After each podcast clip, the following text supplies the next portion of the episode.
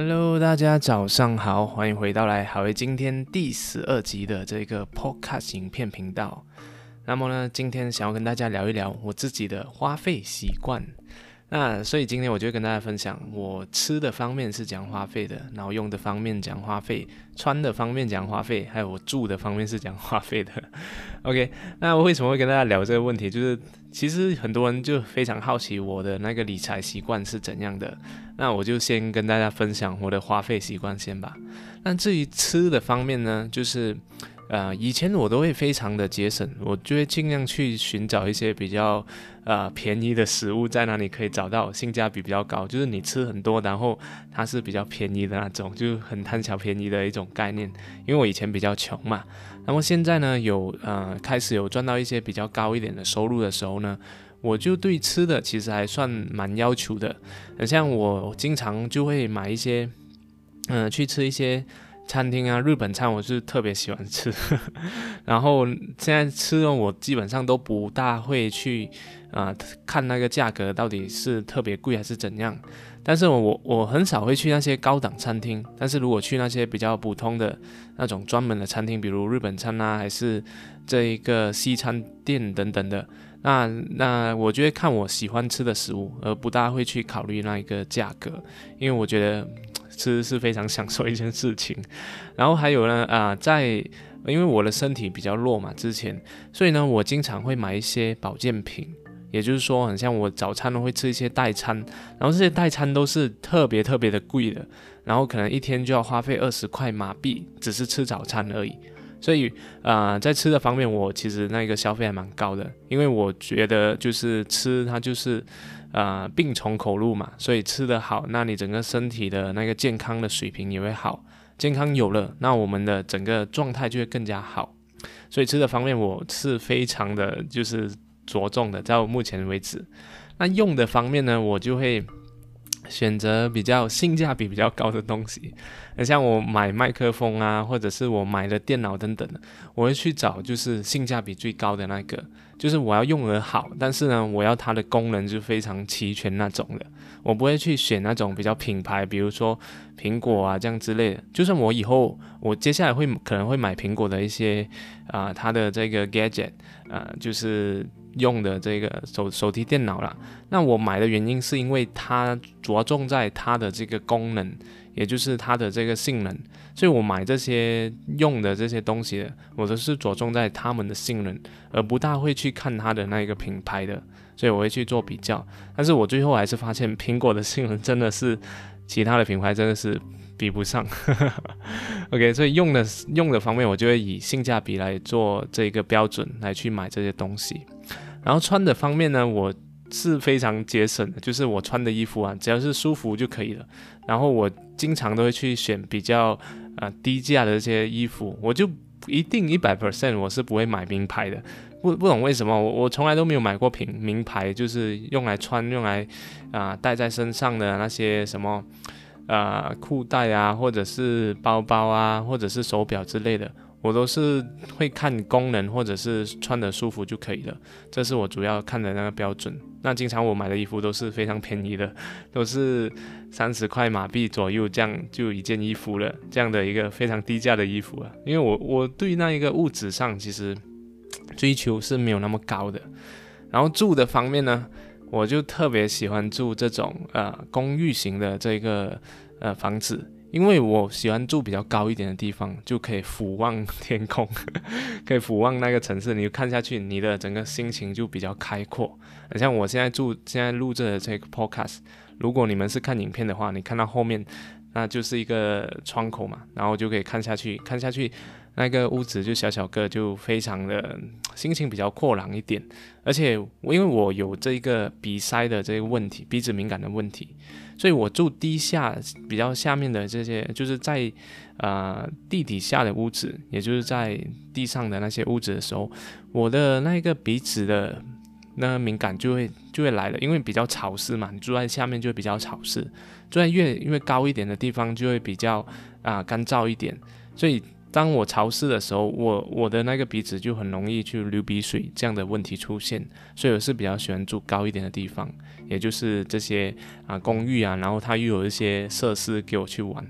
然后最重要的是，我在选择住的地方的时候，那一个水一定要大，因为马来西亚有很多地方它的水是很小的，我 我非常不喜欢这个水很小的地方，然后冲凉的时候也冲的不是那么舒服，所以我是非常着重这一点的。所以每次我去租房子啊，去搬新家的时候，我都会去看，去打开它的那个发洒，到底它的这个冲力够不够。如果太小的话，我就不会住这个地方了。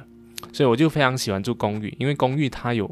储备的那个水嘛，所以完全不用担心有没有断水啊，或者是水太小的这个问题。然后还有最后一个标准住的方面，就是要够安静，因为我是这个什么影片创作者嘛，所以经常要拍摄啊，或者是录音啊等等的这些东西。如果这个地方它的那个窗口不是那么隔音的话，那我也不会选这个地方，因为呢，啊，就是如果拍到一半，然后后面外面有那种汽车的鸣笛声啊，或者是这个重型机车它驾驶而过的那种嗡嗡声，这样也是会非常影响我拍摄影片的那个质量，所以我一定会看它的隔音好不好，我才会去租这个地方来住。OK，所以以上就是我吃什么衣食住行的这些花费的这些东西。那啊，其实我自己本身啊，很多人都非常有兴趣，也就是说，诶，我那种信用卡怎样用啊之类。以前我可以跟大家分享一个经验，就是让你们不要呃重蹈覆辙。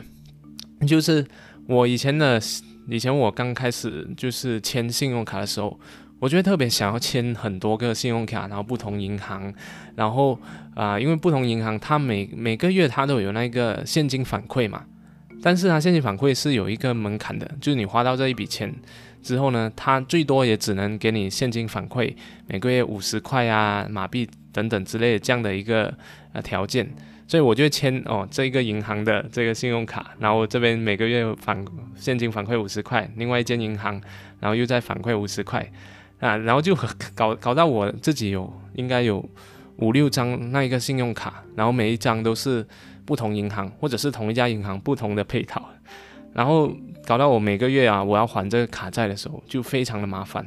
弄到自己非常的焦虑，所以后来呢我就砍掉了大部分的那个信用卡，只剩下两张而已，就是一张作为我私人用的，另外一张是公司的这些花费。所以我觉得简单就好了，就是你越多，反而你那个还卡债啊，就担心卡债有没有还啊，呃的这个问题，反而给你更大的那个烦恼。然后你又不懂那个钱花在哪里。那如果你统一在一张卡的时候呢，你就可以很清楚知道，你每个月花的钱到底花在了哪里。所以我是建议大家不要因为这样的一个心态 去签很多张的信用卡，然后呃，就算你自己的理财的自制能力很强，也不要这样做，因为真的很麻烦。所以就简单就好了，就呃，然后还有信用卡有一个部分也是要跟大家讲的，就是信用卡你们一定要去弄那个自动帮你还款的那个机制，我觉得这个非常好。就是我之前有签几个，然后有剩下一两个，它。它才能够就自动帮你还款，那我觉得现在银行都非常方便，都可以自动帮你还款。如果没有自动的话，你会可能忘记掉还那个卡债，脑力就非常紧张，然后可能就耽误到你那那一整天的整个呃就是专注想要做工作，反而因为这些小小的事情来干扰到你。所以你一定要做这个自动，所以你以后你就不用担心它有没有还了，因为它自动帮你还。所以这个自动自动还你的卡债这个东西，你一定要去啊网上去啊设定，或者是跟你的银行啊去跟他们讲，你要你要去弄这个东西。我觉得这是非常重要的。OK，所以信用卡就是不要真的不要欠太多。OK，然后我还有我花费的地方比较大的地方就在于我喜欢买课程。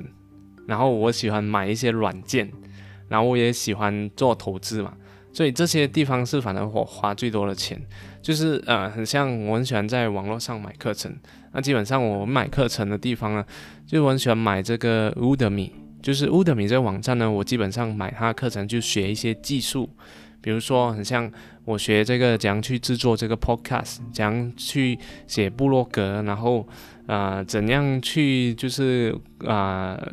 管理团队等等的一些小小的技能呢？这些我都喜欢在这个 Udemy 上面去买他的课程，我觉得他的质量还蛮不错的。然后还有我也很喜欢去买其他人的课程，那种比较独家的品牌的课程啊，自我探索之类的课程。通常这这类型的课程，因为他自自己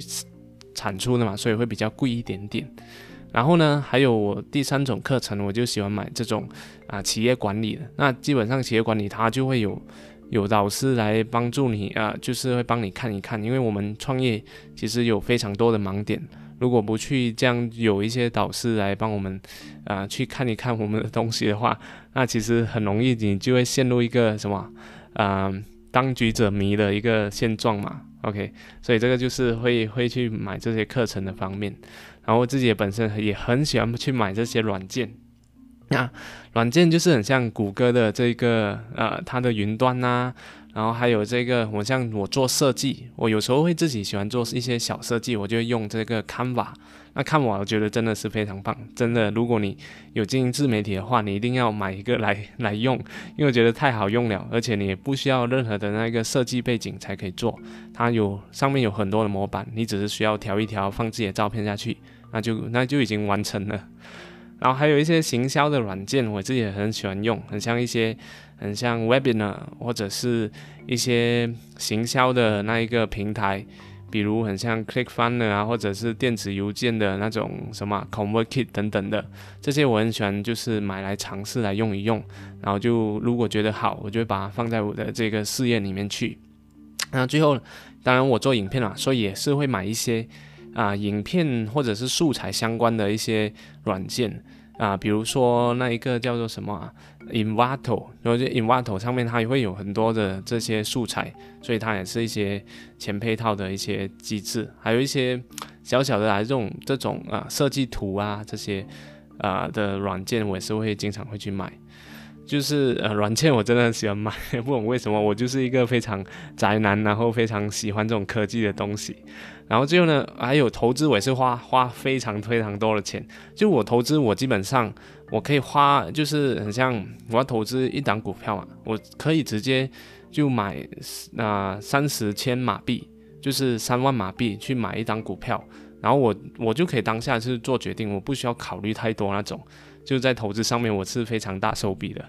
然后，呃，基本上呢，我投资有分三种嘛。第一种是美股，然后马股，还有加密货币。那美股呢，就是我比较专注投资的一个地方。因为美股呢，我就专注在投资那些成长股，也就是他们是啊没有派息的，然后他是看赚的是它的这个升值，就是股价上涨过后的那一个利润。所以美股那边，因为美国的那个股票是最大的市场嘛，所以全世界的人都很喜欢投资美股，所以它的成长成长空间就比较大。然后马股呢，我基本上只是啊投资于用于啊收股息而已，所以我会投资马股，我只是会选那些有股息的那些股票，然后就钱放在里面了，反正它的那个波动也不会很大。然后就赚它的股息哦，一直一直放这放这而已，就是也没有去动它，所以这个就是我的这样的一个操作。然后最近我也是在开始研究这个加密货币，因为加密货币现在已经是变成一种趋势嘛，所以如果我们不去了解的话，那很可能有很多的机会我们就会错失的，又或者是我们为什么赚钱那么赚那么辛苦？因为你没有跟得上这个趋势。所以我最近也是在了解这个加密货币，也在一直学习着，然后自己本身也是。有投入一点点，那我想要在更深入的去研究过后，我才会跟大家分享有关于加密货币投资来赚钱的一些攻略。OK，好啦，那我今天也讲了蛮多的，就呵 呵今天主要讲这个花费的部分，就希望大家可以看一看，哎，别人是怎么花费的，然后就可以借鉴借鉴自己一下，哎，自己有哪些花费是可以值得呃去调整或者去改善的。OK。好，那如果你喜喜欢今天我的这个 podcast 分享的话，就请你给我就是留言，给我打爱心上去，让我知道你一直有把我的影这个 podcast 给听到完，好不好？谢谢大家，那我们就明天再见了，拜拜。